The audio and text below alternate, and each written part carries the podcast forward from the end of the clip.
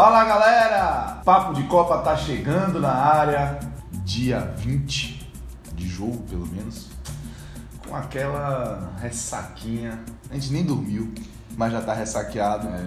Primeiro dia de quartas de final de Copa do Mundo, França e Bélgica garantiram vaga na semifinal da terça-feira e o Hexa vai ficar para a próxima. O Hexa deitou, Pedro. Deitou, o Hexa deitou. Assim, a gente tá muito triste. Eu e Cássio, a gente sempre expressou o quanto que a gente gosta da seleção, o quanto que a gente gosta dos jogos do Brasil. Tudo bem que a gente deveria até, em termos cronológicos, começar com Uruguai e França, mas lógico que você A gente vai entender falar antes, é. Por que que vocês, a gente tá começando o vídeo dessa maneira. Mas assim, pra quem gosta de futebol, pra quem gosta da seleção, dói, machuca, é triste pra caramba. Claro que a gente segue como pentacampeão. Nesses anos aí de futebol, a gente sempre sorriu mais do que chorou. E ninguém vai chegar nem perto. E ninguém vai chegar No nem máximo perto a França ganha o segundo que título. vai ficar com o bicampeonato, ou seja, a gente tem pelo menos aí 4, 8, 12 anos de frente Inglaterra vira para a França ou para a Inglaterra, enfim. Mas o que talvez conforte um pouco a gente é que o Brasil caiu de pé, porque no segundo tempo fez uma grande partida, tentou, lutou, de maneira desorganizada, faltou um pouco mais de brilho, faltou um pouco mais de capricho, mas deixar de lutar a gente nunca deixou. A única coisa que me deixa chateado são algumas pessoas, e cada um tem seu direito, enfim, de levantar sua bandeira, de, de expressar sua opinião, só não concordo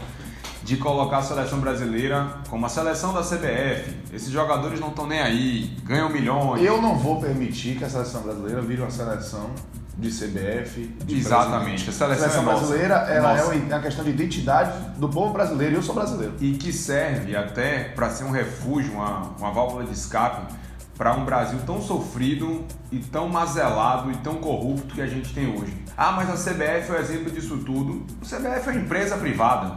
É, mas a CBF já que teve. tem vários erros, que tem presidentes corruptos, que não deixa de ser um pouco do espelho da nossa democracia. Mas futebol, gente, futebol, o esporte, o esporte ali, o jogo. Essa bandeira, Cássia, que eu não me sinto confortável quando alguém chega e torce contra o Brasil de maneira deliberada. Ah, eu acho é que é levantar um. uma bandeira dessa, nesse, nesse sentido, E nesse momento, né? e nesse momento, ainda mais nesse momento, é, contra todos os problemas do país, me desculpe, mas você não entende nem sabe combater os verdadeiros problemas que o Brasil está enfrentando. E aqui pra gente, é, de fato, a CBF nos dá a ideia de corrupção sim, mas a gente tem que lembrar que os três últimos, três dos últimos presidentes da CBF estão condenados. Exatamente. Né? E Não deixa de isso- ser um espelho do errado e do que a gente está tentando transformar aos poucos no que Isso. para ser mais Que é uma correto. evolução, é lento, é. Mas enfim, vamos falar do dia de quartas de final. Vamos começar aqui lembrando que Papo de Copa é um oferecimento de U Boticário, né? Malbec Club tá aí na área. Mais cuidados, mais conquistas. Mais cuidados é Malbec Club. Malbec Club com a linha para o corpo, para o cabelo, para a pele, para bar, para tudo, meu amigo. Você que quer ficar bem na fita, vá até uma revendedora, vá até uma loja e a promoção que vale do dia aí começou no dia 2, vai até o dia 26 de julho. Na compra de dois ou mais produtos, você ganha o que, Cássio? 15% de desconto. Então aproveite para você ficar bem demais, mais bonito, su- superar esse momento difícil de eliminação da seleção é. brasileira, porque é futebol, a gente Ah, não impede levantar aqui. e segue assim, em frente. Deitou o Hexa pra gente, mas a gente ainda tem cinco. Não, não cinco dessas, né? Porque tem duas, Duas dessas. Rimet, nem três dessas. Na verdade tem três Três Julius Julius Rimet e duas dessas, exatamente. E vamos em frente. Antes do, do jogo do Brasil, que a gente vai comentar, que foi um belíssimo jogo, independente do resultado ruim pra gente, vamos falar de, da classificação da França. A França tá indo devagarzinho, eliminou mais um sul-americano. França 2, Uruguai 0. Somente europeus na Copa do Mundo. Pois é, e isso acontece, é, garante um campeão europeu pela quarta vez consecutiva, algo inédito na história das Copas, e pela quinta vez acontece de só europeus, é, vamos dizer assim, monopolizarem é, as semifinais de Copa do Mundo. A última vez que tinha acontecido antes de 2018 foi em 2006, quando teve Portugal, França, Itália e Alemanha, e agora com Bélgica e França de um lado, e nas outras quartas de final. Croácia, Rússia, Suécia e Inglaterra só tem a galera da Europa. Que E lembrando que nessa Copa do Mundo nenhuma seleção africana passou da primeira fase. Da turma lá da Ásia, o Japão caiu nas oitavas para essa Bélgica. Maldito Honda. Maldito Honda nos acréscimos do segundo tempo. E da galera da, da, dos países sul-americanos, Brasil e Uruguai chegaram às quartas. E teve o México da continente americano do norte. Com CACAF. Com CACAF. É, o México chegou às oitavas de final, caindo para o Brasil por 2 a 0 Foram as seleções, digamos, fora do radar principal, aonde mais longe elas chegaram. E uma outra curiosidade é que pela primeira vez na história as semifinais de Copa do Mundo não terão ou Brasil, ou Itália, ou Alemanha, ou É, Argentina. Exatamente, verdade. Primeira vez na história. Então a Copa da Rússia chegou para marcar a época. Para mostrar um equilíbrio de seleções que até então eram colocadas como No segundo plano. no segundo plano, até em último plano no caso da Rússia, e que, meu amigo, campeonato de mata-mata, tiro curto, surpresas elas acontecem, positivas e bem desagradáveis, como foi o dia de hoje. Pois é, às 11 horas da manhã, em Nizhny Novgorod, a França venceu o Uruguai. O Uruguai foi a campo sem Cavani, Pesou muito a ausência de pesou Cavani. demais.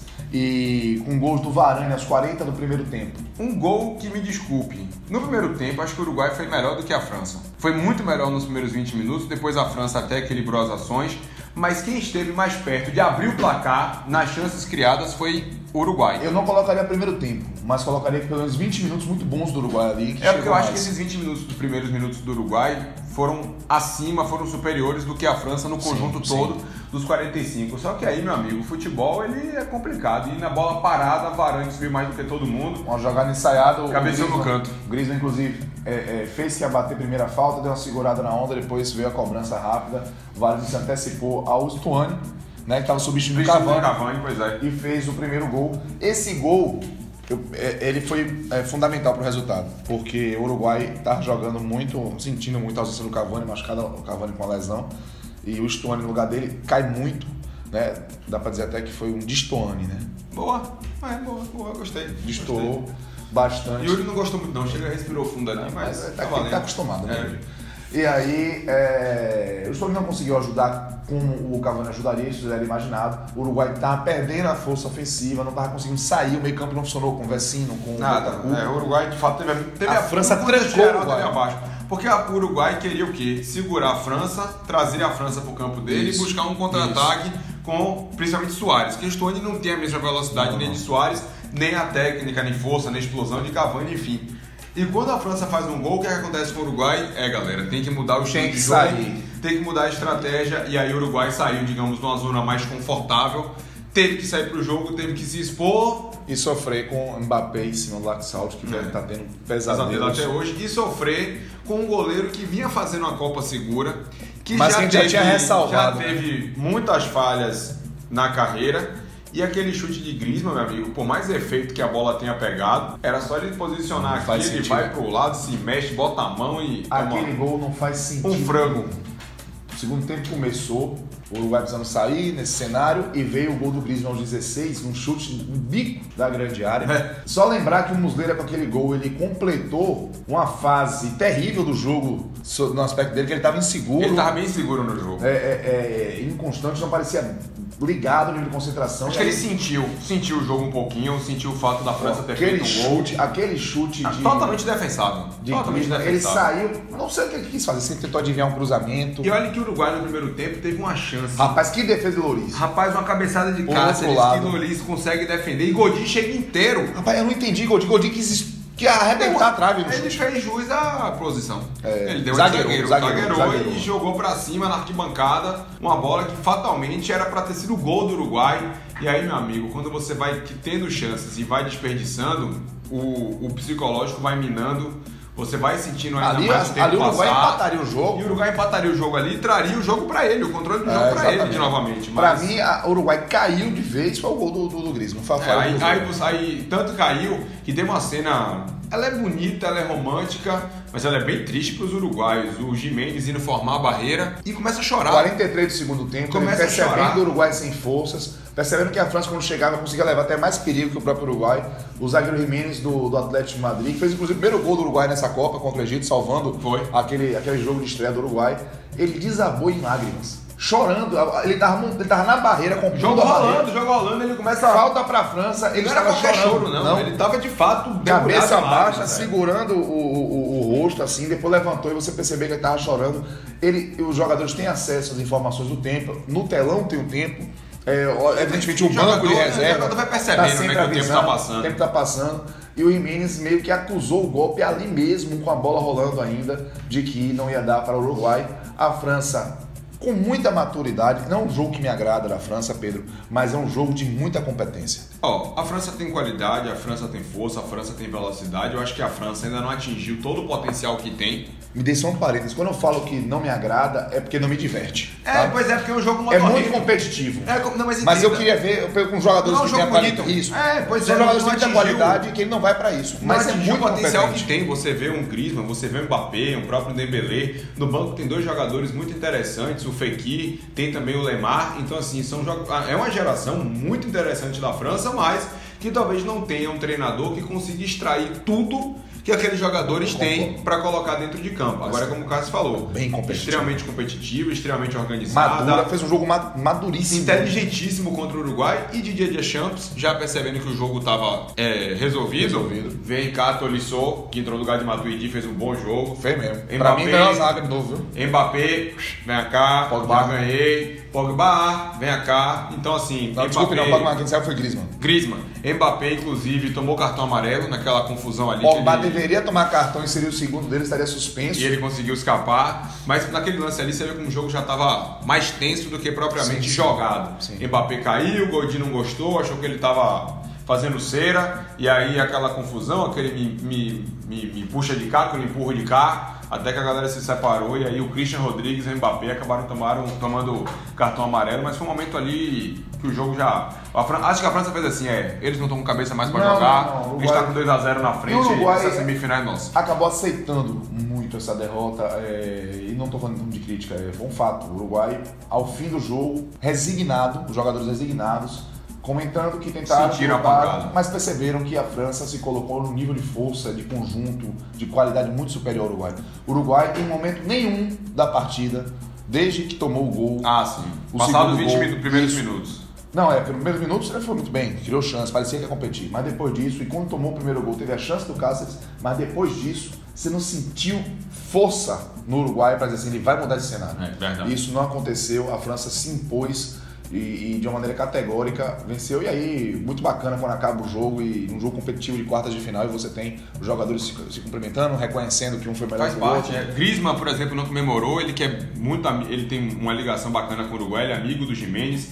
O Godin é padrinho da filha do Griezmann, eles Exato. são companheiros de Atlético de Madrid. Então ele, ele, ele, usa, ele, ele respeito muito grande. chimarrão é, ele, no é dia a dia por é conta da cultura. É o francês que toma chimarrão. Dos uruguaios que influenciaram ele no Atlético Fez o gol dele, mas sempre há espaço para o respeito ele não deixa de ser profissional, não está deixando de defender as cores do país dele, a seleção dele, mas é muito bacana isso porque o fair play está sempre acima de qualquer E o Godinho, após o jogo, também reconhecendo que o ele chamou de Fernando, mas ele se referiu ao Musleira. Errou, claro, mas que erros acontecem, que o Musleira já tinha salvado em outras oportunidades e levaram a cabeça. O Uruguai é um país tão pequeno, mas com uma seleção tão forte, tão competitiva. Gigantesca Parabéns ao Oscar Tabares, para mim um técnico de altíssimo nível de competência, resgatou a força da seleção uruguaia em cenário mundial. E sua terceira Copa deixou nas quartas de final, já tinha deixado na semifinal em 2010, 2010 foi até as oitavas, eliminado pela bela Colômbia em 2014, e passou num grupo da morte que é Itália e Inglaterra. E Agora em 2018 foi às quartas de final, perdendo para uma competentíssima França sem o Cavani, que é um dos destaques da equipe. Então, é... cai de pé o Uruguai. Demais. E a gente faz aqui uma menção honrosa, a gente vai lamentando que essas, esses personagens tão interessantes vão nos deixando, porque a Copa vai chegando, vai afunilando e é necessário que alguns comecem a voltar para casa antes do que desejavam. Por falar em voltar antes do que a gente desejava, falar chegamos, do Brasil, né? Chegamos a Kazan, Kazan que viu a eliminação da Alemanha contra a Coreia, Kazan que viu a eliminação da Argentina contra a França, presenciou mais um multicampeão mundial. Mais uma seleção indo para Kazan, né? Pô, Pedro. Parabéns. É, tem que ter esses trocadilhos Mandou assim. pra cá. Achei que você ia falar isso, não tinha percebido não? Não, não. É, pois não, é. Não. Eu tô, eu tô Inclusive, eu vou explicar o torcedor para aqui, caça com esse óculos de porque eu sou míope. É, 9 graus de miopia. tive uma, uma reação alérgica hoje e não consegui. é, Você tá meio gripado, meio, né? tô, tô todo barreado. Tá todo bombardeado, bicho. E aí eu vou contar, eu vou é, abrir aqui Não conte, o que não. aconteceu. Não, vou contar. Não conte, não. Por quê? Eu não sei. Não vou me responsabilizar, não tenho culpa disso, não. Não, não tenho culpa do Fernandinho ter feito uma jornada ruim. A gente já vai conversar sobre isso.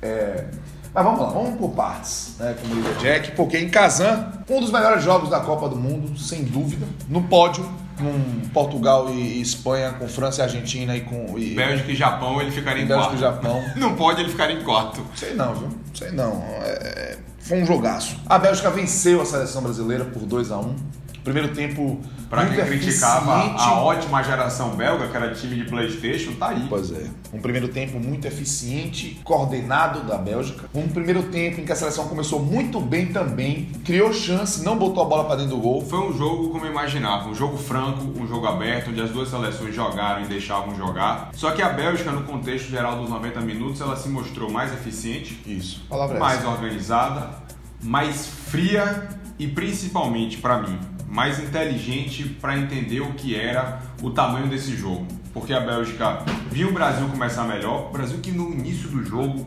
me perdeu três chances claras de gol. Rapaz, eu vou dizer um negócio pra você. É, Três chances Deu um claras de frio gol. na espinha quando aquela bola do Thiago Silva bateu na trave lá. o- Ele chega inteiro e a bola ele passa uma besteira da bola, que a bola desvia no primeiro pau ali Miranda, alguém. Miranda desvia pra trás. E ele ia chegar chapeando a bola, a bola bate meio que na coxa dele e bate na trave. É isso. É... Você sabe como você. A, acontece assim, trave. rapaz, não faz isso, não perde um gol desse. Porque é o tipo de jogo, Pedro. A gente sabia que a Bélgica é, não tem uma defesa Confiável. confiável, mas que tem uma capacidade de transição muito boa, É muito organizada. veloz. Do meio pra frente, uma capacidade de definição também muito forte. Junto com a seleção brasileira, chegou a esse jogo como as que mais concluíam em gol. Não E aí- tem o melhor ataque da competição, melhor agora ataque da 14 gols, né? E aí, bicho, a Bélgica, se sai atrás, e a seleção brasileira sabia disso, se a Bélgica sai atrás, ia precisar. Dá todo o terreno do mundo Pra pra seleção do. Brasil, que ia jogar em cima de uma defesa frágil. E a seleção brasileira chegou, teve esse lance de Thiago Silva, teve o lance de Gabriel Jesus, que a bola pererecou, ficou vivo ali, não que ele conseguiu tentou concluir. chutar, não conseguiu. E o lance de Paulinho, que é o cruzamento de William da direita, ele tá a 8 metros do gol. 8. Ele podia dominar a bola e bater, ele tenta estar de primeira, a bola masca, Mascadinho. morde e a zaga acaba cortando. E aí, os gols que faltaram pro Brasil lá na frente, o Brasil deu azar. A gente não vai crucificar ele por esse lance, É, isso. porque ele jogou mal. E Neymar responsabilizar a derrota Não, claro que não. Fernandinho, Mas assim, tá mas assim, o lance do gol, ninguém acompanha a Company, uma jogada que estava mais do que ensaiada. Ele dá um quase um desvio tão leve, É. tão leve, e a bola bate ali no braço de Fernandinho, ele tá fazendo um movimento para cabecear e morre no fundo do gol de Alisson, e Alisson não teve culpa nenhuma. Não, ali.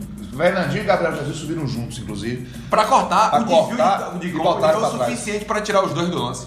E aí, amigo. O que 1 a faltou lá 0. na frente sobrou de azar atrás. Exatamente. A Bélgica fez 1x0 aos 13 minutos com esse gol contra o Fernandinho. Deixou a seleção brasileira entre a cruz e a espada, porque aí a seleção brasileira precisa se expor. Sim. A Bélgica se retrairia e a seleção brasileira eh, ficaria à mercê dos contra-ataques Mas muito antes gente falar do contra-ataque organizado da Bélgica, que combinou no segundo gol, o que eu achei que o Brasil falhou no primeiro tempo e no início do segundo, até retomar o controle do jogo, foi a passividade para construir as jogadas de ataque. Pouca movimentação, um meio-campo que não se aproximava. Paulinho fez aquele gol contra a Sérvia, mas fez uma Copa muito ruim. Mas muito ruim, nem de longe é o mesmo Paulinho das eliminatórias. Um Brasil que não filtrava, um Brasil que não tinha ultrapassagem, um Brasil capenga que só jogava pelo lado esquerdo. Fagner não ia de jeito nenhum pro ataque ajudar o William na- no, no jogo apoiado. Um Brasil que teve no seu camisa 9 mais um marcador que foi eficiente nesse sentido, mas que dentro da área acabou sendo muito bem marcado. Acho que Firmino poderia ter, entrar, ter entrado no jogo mais cedo. Sim. E o Brasil na frente, Cássio, o que me incomodava era uma morosidade, uma lentidão para poder construir jogadas que agredissem o goleiro Talvez pontual. paralisado pela própria ansiedade, enfim, Sim, não sim. sei. O fato é que faltou realmente aquele apetite, o apetite que a gente percebeu na Bélgica. Só pra lembrar que o primeiro lance do jogo, o De Bruyne pegou uma bola entrada e sentou a Muzenza na Não bola, à direita da meta do Alisson. Ou seja, a, a Bélgica tava com aquela confiança mais em dia. Então já tava dizendo, ó, eu tô aqui, o jogo começou, tô aqui. E aí, quando veio o lance do segundo gol, pra mim foi definitivo pro jogo. Acabou sendo de fato, mas é, é, É, para mim, aquele jogo pareceu definitivo por conta do cenário da partida, que estava muito ruim para a seleção. O Lukaku consegue pegar uma, uma bola de contra-ataque na, na, na intermediária defensiva. Ninguém derruba o Lukaku. O Lukaku é um touro, meu irmão. O cara é grande, ele tem minha altura, com 1,90. Só que ele é veloz. Ele é muito rápido. Muito. A história dele, inclusive, é maravilhosa. Não, para você que não Procura conhece a aí. história toda de Lukaku, é muito bacana. Players Tribune. Isso. É o nome do, do, do site. E lá tem a história do Lukaku, ele fala inclusive português fluente, um jogador inclusive que valorizou muito a seleção brasileira na época. Todos eles valorizaram. Não, eles todos respeitaram eles, demais. Todos eles, todos eles. O Lukaku pegou essa bola, carregou, o Fernando não conseguiu fazer a falta. Não sei se tentou. É, eu acho que ele nem tentou, porque o Lukaku passa do jeito que, e que ali, vai. Acho que ninguém momento, acreditou que o Lukaku momento, pudesse arrancar do jeito que ele arrancou. A gente viu a falta que o Casemiro fez até pelo Brasil não fazer falta ali. É. É... Eu tenho certeza. Casemiro não, não deixava nessa vida, mas não que... deixava o Lukaku virar daquela forma que ele conforto, porque o Casemiro tomaria o cartão amarelo que ia suspender a semifinal. outra, a gente vai talvez, vamos fazer uma análise depois de cada jogador do, dos 23 do Brasil, mas se teve alguém que me decepcionou muito nessa Copa e para mim ele erra no gol dado com a Bélgica, Marcelo. Fecha muito para dentro, recua, recua, recua, dá espaço para De Bruyne receber o passe e finalizar uma pancada cruzada sem nenhuma chance para Alisson e a Bélgica abrir 2 a 0 no jogo no momento em que eu vi assim, ou o Brasil reage logo ou a gente vai ter a noção de que o Brasil sentiu o gol e já era. E aí, quando ele falei para mim foi um, uma definição porque o cenário ficou terrível. Não, muito ruim, muito A Bélgica pegava o contra-ataque, fatiava, atravessava o campo com uma velocidade incrível. O Eden Hazard jogando demais, o De Bruyne jogando muito, o Lukaku fazendo um corredor em cima do Marcelo dando um calor incrível no Marcelo. E se você perceber, a Bélgica teve um detalhe na, na formação que eles saíram. Mertens foi mais apagadinho. Não, Martin, Mertens não jogou. jogou. É, Fellaini, ele é atacante, mas ele jogou na segunda linha. E lá na frente a Bélgica tinha Hazard pela esquerda, De Bruyne no meio e Lukaku na direita. Por quê? Lukaku ia jogar em cima de Marcelo para explorar as fragilidades defensivas do lateral esquerdo do Brasil. E De Bruyne, que tem mais fôlego do Lukaku para poder marcar, inclusive De Bruyne joga mais recuado é, no Manchester City, ele joga mais atrás para justamente vir de frente para o gol, poder armar jogadas. Ele não estava deixando o Brasil ter uma saída de bola tranquila. Sim. Ele estava marcando o Fernandinho ou Paulinho. Qual dos dois volantes quisesse sair jogando, De Bruyne estava ali. Por isso que ele jogou no centro. E aí o Lukaku caiu para a direita. E a linha de três... Em cima de Marcelo. A ideia era, era, era atazanar de Marcelo. Com Chadley, é, Witzel e Fellaini era justamente ter força, altura. Um time alto, um time altura, em posição. forte, posição física. Você via Felipe Coutinho, Neymar pra cima de Witzel, de. de. O próprio Menier. Fellaini. O próprio Menier, os jogadores mais altos, mais fortes, o Brasil é um time de miúdo perto deles. Então essa posição física, essa organização do meio campo da Bélgica, que ora se defendia com quatro no meio campo, ora se defendia com cinco na defesa, fez com que o Brasil tivesse muitas dificuldades em criar é, em cima dessas defesas, porque o Brasil foi muito inoperante para quebrar as linhas da Bélgica, porque faltou um brilho de Neymar, faltou um brilho de Coutinho, porque Coutinho acabou sendo decisivo com dois gols e duas assistências. Mas se você perguntar, Coutinho jogou bem, eu acho é, que ele ficou devendo. É porque ele acabou errando muito e a gente pode observar que o lance que dava à seleção brasileira oportunidade era para a seleção brasileira forçava o miolo de zaga da Sim. Bélgica em jogadas pelo lado. Até o próprio Courtois fez uma partida incrível. Ele botou, devolveu bolas pro meio da área. E mesmo assim ninguém chegava. Não conseguiu. Não tinha uma aproximação dos volantes. O que Coutinho fez contra a Costa Rica, a gente não viu hora nenhuma nesse jogo. Paulinho fez um jogo muito ruim. E sobre Coutinho, ser decisivo não significa jogar bem. Aquele jogador que tá ali esquecido, de repente faz um gol aos 40 e tanto do segundo tempo, ele foi decisivo. Sim. Não necessariamente porque ele fez o gol, ele foi o craque da partida ou que jogou melhor. Coutinho ele foi decisivo, fez o golaço contra a Suíça, fez um gol contra a, Costa Rica também, deu assistência contra a Sérvia, deu assistência hoje, mas eu não vi Coutinho repetir as grandes atuações de Liverpool, desse início dele no Barcelona, sinceramente ficou bem abaixo. O Neymar, que vinha fazendo uma grande Copa, toda hora estava reclamando da perna esquerda. Pode ter influenciado de alguma maneira, mas não desistiu, lutou, foi ainda pra cima. Assim, mas faltou um brilho. É. Faltou um brilho, faltou ainda um assim, no segundo tempo ainda deu um passo para Coutinho que a gente vai chegar lá. O primeiro tempo, para mim, é, é, é, deu sinais de que poderia ser uma tragédia. Podia tomar um terceiro ou quarto Poderia. Poderia. De fato, Quando poderia acabou, muito até fiquei aliviado. No segundo tempo, a seleção brasileira, ela acertou a contenção do contra-ataque da Bélgica e fez uma pressão. E fez um bom jogo no segundo tempo da seleção brasileira. Foi um jogo de pressão forte e que uma vez a Bélgica chegou forte com o Hazard. Que foi uma batida cruzada Isso. de esquerda que No Alisson mais, caiu e fora isso, mais nada. No mais, conseguiu conter. Agora, é, é a Bélgica. É uma seleção fora do outro lado, fazendo um jogo inteligente. A também. gente tem que dar o mérito ao adversário. Quando a gente fica falando aqui de Bahia e Vitória, a gente diz, ah, porque o Corinthians ganhou. Ah, porque foi fulano que perdeu, não foi o Bahia que ganhou. A gente tem que reconhecer, a gente critica muito isso. A gente precisa reconhecer quando o adversário é melhor. E a Bélgica foi melhor do que a gente. Foi melhor do que a gente porque Mais ah, eficiente. mas o Brasil criou mais. Sim, gente, do outro lado. E botou que dentro? pontuar. E botou pra pegou dentro? pra caramba. E outra coisa, o, o, o, o Hazard, o Hazard, enfim, é, como se quiser que seja a pronúncia do nome dele, pegou todas as segundas bolas que sobravam na entrada da área da Bélgica quando o Brasil atacava. Fez um jogaço camisa 10 da Bélgica, uma partida inteligentíssima. E quer ver um lance que ilustra a inteligência dele? Ele deu um espichado no ataque, Ah, a sei bola qual é. sai pra linha de fundo, Meteu ele dá lateral. a bicuda pra lateral. O time sobe a marcação e pressiona a, Pressiona a, a cobrança lateral da seleção dele de brasileira. bola do Brasil. E aí, é, o jogo caminhava para esse 2x0, porque a seleção tava tem- chegando, não estava fazendo. Mas o Tite começou a fazer algumas alterações. O Douglas Costa, essa entrada foi fundamental. Sem dúvida. Mostrando Deu outra cara como ele Era necessário era na Copa. necessário na Copa do Mundo e na seleção brasileira. O Renato Augusto entrou bem. Renato Augusto disse isso aqui. Contra a Suíça, ele já tinha entrado bem, já poderia ter sido substituto de Paulinho há muito tempo. Ele fez algo, e o gol ilustra isso, que Paulinho não fez, olha ele nessa Copa. Invadiu o espaço vazio. Não, fez contra a Sérvia. Seu elemento, uma vez. É, porque fez. Uma vez. O gol, inclusive, foi mas- parecido. Foi cavadinha do Coutinho E passe de Renato Augusto. e a, a olha- infiltração do jogador de Pronto, beleza. Paulinho fez uma vez. Renato Isso. Augusto tem dois jogos, em um jogo fez duas. Fez duas. Porque ele aparece sozinho e bate pra fora aquela bola. Era pra chapear no canto de lá. Ele bateu cruzado e a bola É, saiu. ele tentou inverter o, o- o canto. A gente tá falando de um lance que logo. Porque o Brasil aos 31 diminuiu com o Renato Augusto. Passe É. do Coutinho e É, ele chegou de cabeça, veja só, botou no canto. E pra mim, aquilo ali fez, rapaz, É vai agora. dar. É. Vai dar. O Firmino logo depois virou dentro da grande área em cima do Company. A bola passa raspando, a forquilha Tem ali. uma batida de, de direita de Gabriel Jesus que Courtois defende. Paulinho finalmente ele entra dentro da área, a bola passa uma besteira do pé do dele pé do lado dele. direito. Aí tem esse lance que você narrou, que foi, pra mim, foi um negócio que chega. A alma desceu pro pé, velho. O Coutinho encontra mais uma vez o Renato Renato Augusto com Augusto. um corredor que os, os- os zagueiros abriram pra marcar que os atacantes brasileiros estavam ele na frente. veio e invadiu o Ele invadiu, amealhou, meu irmão, em vez de chapar no lado esquerdo de Courtois, ele tentou buscar lá direito, errou o gol. Depois teve mais um lance que aí foi o Neymar que preparou Pra Coutinho, rola pra dentro trás, da área, o na direita. Chega se consagra, Coutinho, Coutinho isola. Isola. E aí a seleção brasileira ficou naquele bufo-bufo até o final, mas Cai não de pé empatar. pelo espírito de luta, a gente fica um pouco mais resignado, talvez, porque sabe que do outro lado tinha uma grande seleção.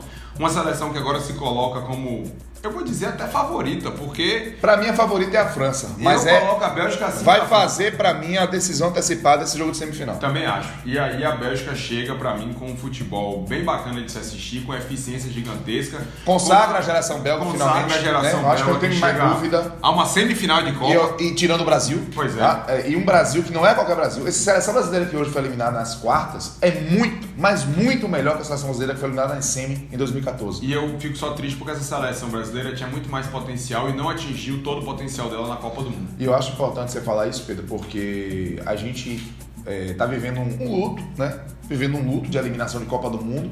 É muito triste sempre, mas a, a gente não pode partir para caça às bruxas. Não, não. Eu penso que o trabalho de Tite é um trabalho bem feito.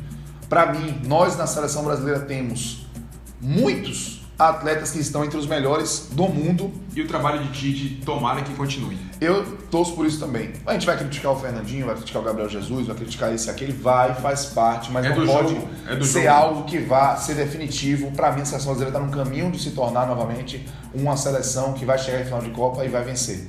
Mas tem que respeitar que outras seleções estão muito fortes. A gente falou de Isso. que está vivendo uma semifinal que vai ter França, Bélgica, que vai ter do outro lado ou Inglaterra, ou Suécia, ou Croácia, ou Rússia. Novos tempos de futebol, faz parte. E a gente tem que entender isso. A seleção brasileira, mais uma vez, chegou bem, chegou forte, mas encontrou com um adversário que soube jogar mais e ser mais eficiente. A gente tem que viver isso e respeitar isso.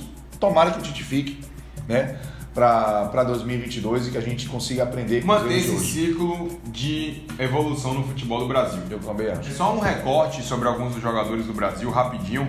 Alisson, eu vi até nosso amigo Fabrício Cunha falando dele hoje, dizendo que Alisson. A diferença foi que Courtois pegou pra caramba e Alisson não. Eu acho que foi mais demérito da defesa da Bélgica que teve que Courtois se virar lá atrás. Porque Alisson não foi exigido nessa Copa. Não teve culpa em nenhum dos acho três gols. ganhou os gols também. Ele passa incólume.